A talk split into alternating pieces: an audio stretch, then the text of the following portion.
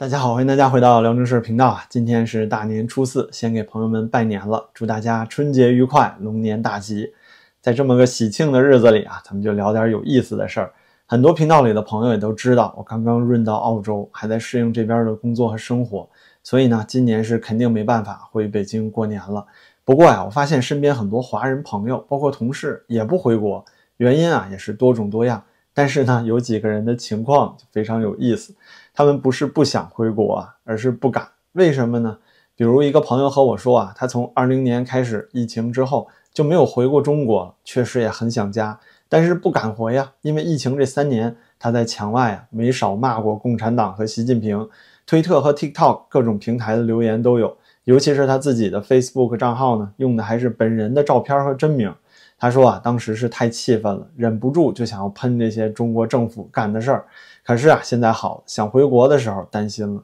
虽说呢，他没做什么自媒体，自己的社交账号啊也没什么好友和粉丝，应该是影响力不大。但是呢，他还是会害怕自己如果回国的话，哪怕是不直接被抓起来，万一给边控了，那不也完蛋了吗？我其实啊很理解他的想法。这几年呢，国内咱们看到普通网民在网上攻击政府，然后被公安逮捕的案例其实也不少。甚至呢，有人只是在微信里骂了几句警察，都会被跨省追捕，更别说啊，这哥们儿敢直接辱骂党和国家领导人了，是不是？所以呢，很多海外的华人都会有这种忧虑，在海外啊行使了言论自由的权利，过瘾了，又是二百斤呐，又是小学皇帝的。这嘴瘾过完之后呢，想回国之前含糊了。那么就这样回国的话，到底会不会被抓呢？为了找到相对靠谱点的答案啊，我还特意咨询了我在北京的警察和律师的朋友。这里呢，就把一些有用的结论分享给大家，绝对是干货啊！您耐心听完，到时候就知道自己能不能回国了。先说说啊，这中国可以因言论而获的罪都有什么？最严重的就是间谍罪，这个最高可以判极刑了。最近啊，广泛议论的澳籍华人杨恒军被判死缓，就属于其中的范畴。尽管呢，做出如此严重处罚的背后原因啊，网上还有很大的争议。但是单从判决书上看啊，量刑的最主要罪名还是出售国家机密给台湾。间谍罪呢，在常识中啊，感觉和咱们普通人不沾边儿。但是因为新版反间谍法的存在，对于间谍罪的认定就开始变得越来越模糊了。最典型的例子啊，就是去年美国贝恩顾问咨询公司被抄家，电脑和手机都被没收了，并且还对这家公司的员工进行了质询。这件事儿的背景很直白，就是中美对抗升级之后，中方的一次报复。但是执法的依据啊，就是这个反间谍法。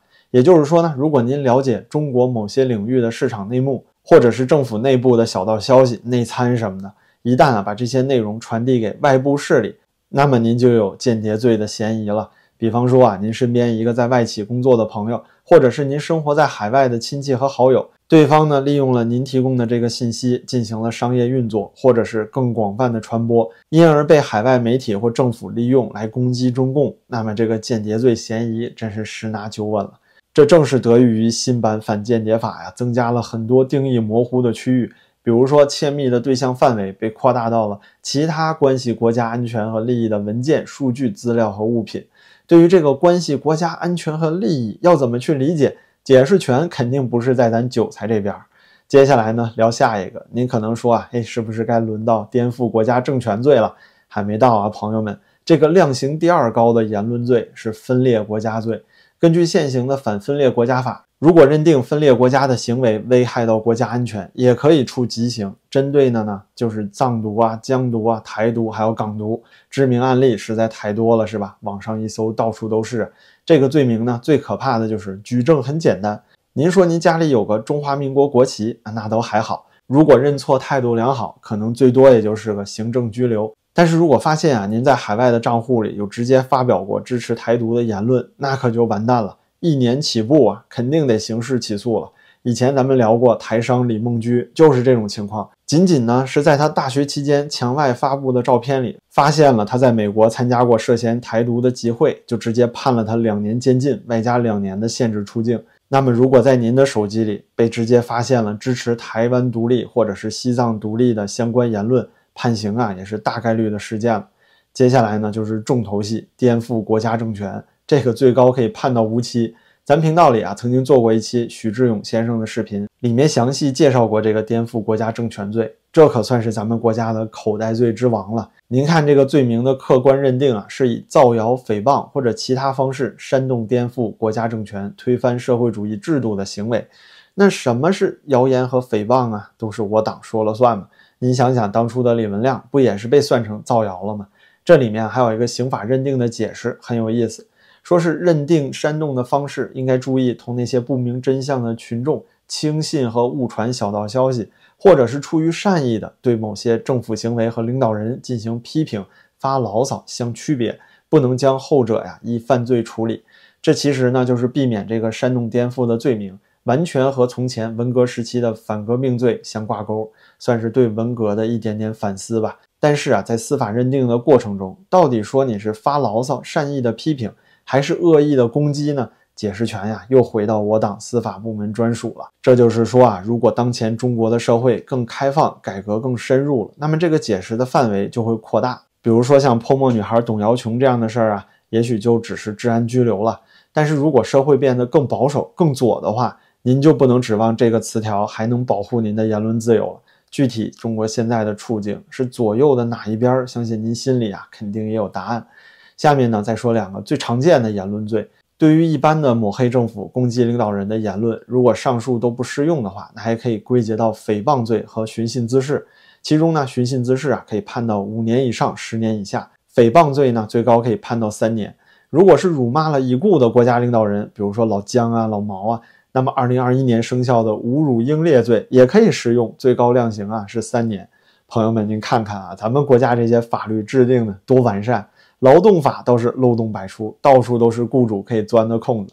但是立法保护咱国家领导人这事儿，那必须做到三百六十度毫无死角。要想做到完全没死角啊，这个法规制定里要留的可就不能是中国劳动法里的各种漏洞了，而是许许多多的活口。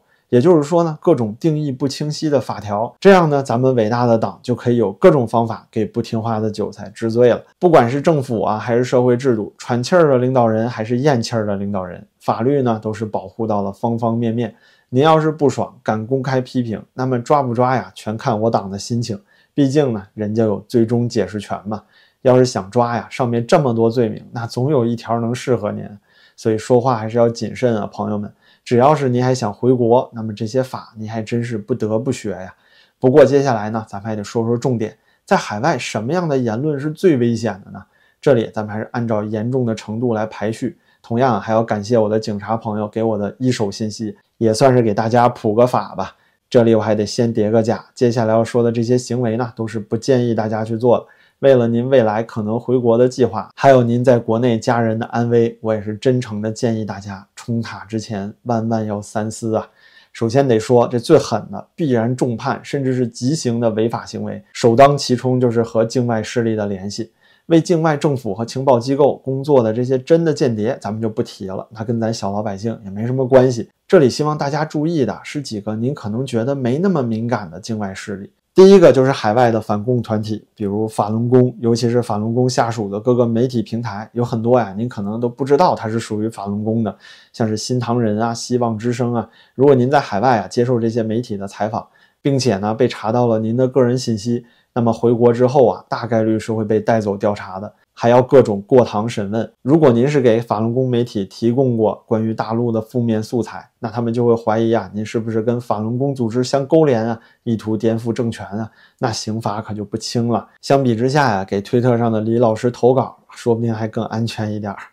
和法轮功类似的呢，还有郭文贵的新中国联邦。以前啊，香港反送中的时候，郭文贵经常在直播里说，他想要给香港年轻人出钱。这份钱啊，其实非常危险，一旦拿了呢，以后又被抓住的话，那就跑不了被判成勾结境外势力，意图煽动颠覆了。不过呢，文贵这个势力现在已经相对比较弱了。那第二种啊，境外势力就是外国政府直接资助的海外反共媒体。比如说美国之音啊、法广啊、德国之声这些，接受他们的采访也好，给他们提供新闻线索也罢，这些都会被当成勾结外部势力的罪证。这里还得强调一下，会罪加一等的就是还接受了他们的资助，拿他们的钱越多，那量刑啊就越重。所以呢，如果是国内的公安抓了一个反贼要开审，首先就要没收他的手机和电脑，查他的银行流水。看这个反贼啊和境外反共势力有没有联系。比如说，现在还在国内的陈秋实和徐晓东，他们都公开说过自己的银行流水被查了很多遍。在确认了和境外势力没有直接的联系和金钱往来之后呢，下一步就要看他有没有形成组织了。没错啊，是否建立了成规模的组织，是中共政府定罪的第二层级。之后呢，才能轮到像彭在洲这样的公开冲塔呀，还有在直播里高喊打倒什么什么的方斌啊，他们最后啊都被判了三年以内，尽管也是被整得很惨吧，但是那些啊都是私刑了。正式司法程序上看呢，他们明显啊没有形成组织的许志勇判得更严重。要知道，这个成立了新中国运动联盟的许志勇先生，可是被判了整整十四年。与许志勇类似的，还有刘晓波和他的零八宪章。刘晓波先生最后也是牢底坐穿了嘛？哪怕呀是在海外注册了论坛的编程随想，也被判了七年啊！仅仅是因为他建立了翻墙博客，也被中国政府呢认定是一种组织。可是对比当初计划在北京上空用飞艇撒传单的孙刚、蓝雨鹏，也都只是被判了四年和两年。从这些例子呢就可以看出来，我党啊对于公民自发形成的组织，那是非常恐惧的。不管是这些公民维权组织，比如说民权律师群体啊，还有2018年的家事事件，深圳的家事科技公司工人在工会的带领下罢工和围堵当地派出所，这些呢都是公民自发组织起来维护自己权益的。可一旦成了规模呀，必然会被严打。对于中国的女权团体啊，还有同性恋团体的打压也是同样道理。像是内涵段子这种民间自发组织的娱乐组织也不行。甚至发展到现在啊，连饭圈都开始严厉监控明星粉丝，也算是民众自发组织的团体，同样啊会让我党感受到威胁。当然了，这里也少不了啊对于民间宗教团体的打击。那法轮功自不用说了，还有很多的民间基督教会啊，这里面的组织者被抓捕的那是不计其数。总之吧，只要是和境外势力有联系，或者是在国内形成了有规模的组织，那必然是会被重判。这也是为什么国内的很多公知大 V 啊，根本都不敢建立起自己的微信群，就是害怕被认定成了什么非法组织。接下来呢，咱们就说相对轻微一点的，互联网自媒体博主，粉丝量比较大，在海外又有影响力的这些人，同时又发表反共言论的话，回国肯定也是出不来了。比如说早期的油管时政自媒体博主沈度，他的频道呢叫周周侃，算是在郭文贵的影响下起来的一个大 V，主打的是理性客观。他并没有像今天公子沈的那种极端反共的言论，但是回国之后啊，依然失踪了，到今天都是下落不明。也就是说呢，对于海外公开发表我党不喜欢的言论，同时还明目张胆的露脸，从而形成个人 IP，那这种大号呢，也是别想再回国了。说了这么多呀，现在咱们终于可以解答这个灵魂拷问了。如果说我在海外骂过习近平，那我还能回国吗？答案就来自于上面咱们讲的两条逻辑：做了什么和怎么做的。对于重罪来说呢，比如间谍和煽动颠覆，那这两件事儿，哪怕您只是一个小透明，如果您是公开以本人名字或者是露脸发表过类似言论，那危险度也是拉满啊。对于相对轻的罪呢，比如说表达对中国政府的不满，或者是辱骂了国家领导人，那就要看您在海外的影响力了。严重程度的排名依次是海外的露脸大 V、不露脸的大 V、自媒体小号，还有就是非自媒体的网民。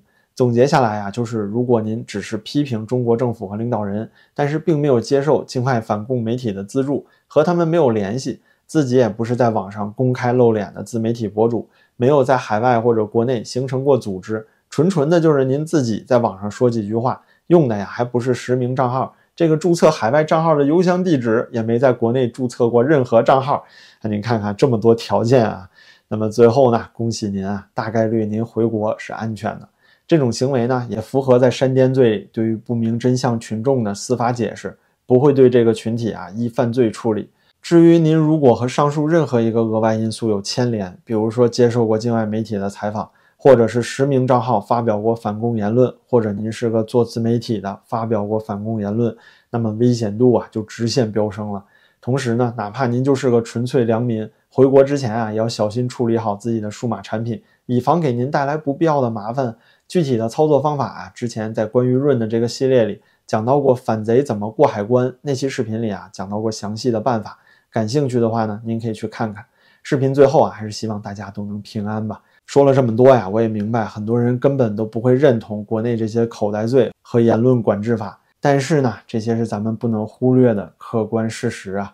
如果是您还有回国尽孝的需求，或者是任何的其他原因而终有一天必须要回国，那么从今天开始呢，我前面讲的那些事项您就要多多注意了。那好吧。